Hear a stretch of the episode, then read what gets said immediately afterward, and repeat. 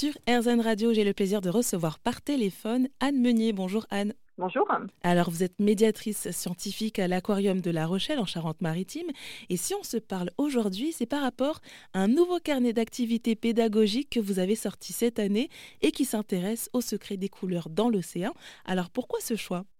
Alors en fait, c'est le deuxième carnet d'activités que l'on crée à l'aquarium. Le premier était sur les super pouvoirs des animaux et euh, en fait, on a eu l'idée des couleurs parce que c'est vrai que c'est quelque chose de très attractif et pour lequel on a un sujet pour lequel on a beaucoup de questions de la part des visiteurs parce qu'on peut effectivement s'interroger lorsqu'on déambule dans les lorsqu'on visite l'aquarium entre l'Atlantique, la Méditerranée, les eaux tropicales, on se rend compte quand même d'une différence criante entre euh, les espèces qui côtoient nos côtes et puis les espèces tropicales. Il y a souvent des questions sur sur le, thème des couleurs. Mm. Et ben pour, euh, pour les personnes qui ne connaîtraient pas, alors si on peut faire une, présentation déjà rapide de, de l'aquarium de La Rochelle, c'est grand, il y a combien d'espèces, qu'est-ce qu'on peut y voir? Alors, on a euh, environ 80 aquariums, 12 euh, 000 spécimens qui appartiennent environ à 600 espèces.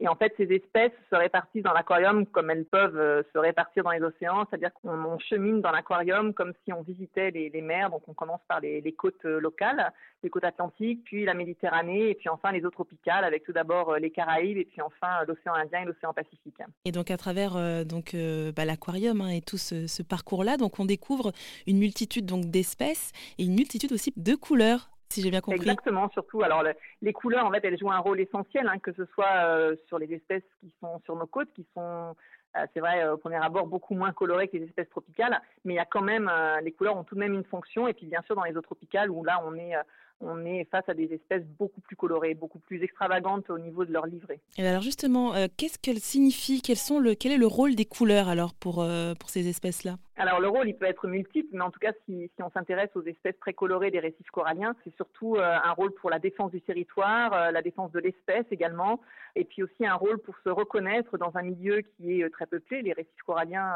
hébergent de nombreuses espèces différentes, donc pour que les animaux puissent se reconnaître, notamment en période de reproduction, eh bien les couleurs sont très très différentes d'une espèce à l'autre, et c'est ce qui aboutit à, à, des, à des couleurs aussi vives sur la multitude d'espèces qui côtoient les récifs coralliens. Et dans quelle zone géographique alors on retrouve le plus d'espèces euh, colorées? Bah, Les eaux tropicales. Les eaux tropicales et entre autres les récifs coralliens. Enfin, dans les eaux tropicales, on peut trouver des animaux qui sont euh, comme sur nos côtes avec euh, ce qu'on appelle une polarité pigmentaire, le dos sombre et le ventre clair. Euh, des couleurs argentées, ça c'est pour les eaux, euh, la pleine eau, le milieu océanique.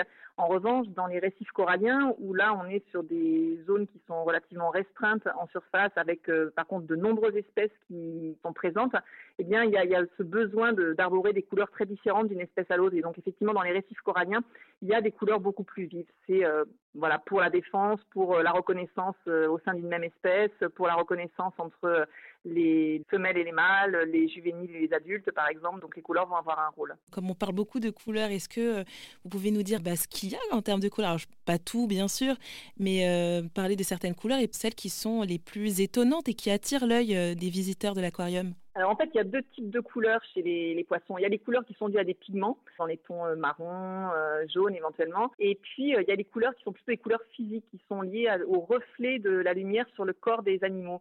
En fait, les, poissons renferment, peuvent renfermer des, cristaux à l'intérieur de leur peau, et ces cristaux vont refléter la lumière. Et en fait, ces reflets vont être à l'origine de toutes les couleurs bleues, vert, argenté. Et certainement, ce qui attire le plus l'œil chez les espèces tropicales, c'est plutôt les bleus, parce que les bleus sont, comme on dit parfois, électriques. C'est-à-dire qu'on a mm. vraiment l'impression que ça flash parce qu'il y a ce, c'est en fait une, couleur physique qui est liée au reflet de la lumière et non pas à, des pigments. Et si on souhaite en savoir plus sur les secrets des couleurs dans l'océan, on se rend à l'aquarium de La Rochelle. Merci Anne Meunier euh, d'être intervenue sur RZN Radio. Je rappelle que vous êtes l'une des médiatrices scientifiques. Merci, au revoir.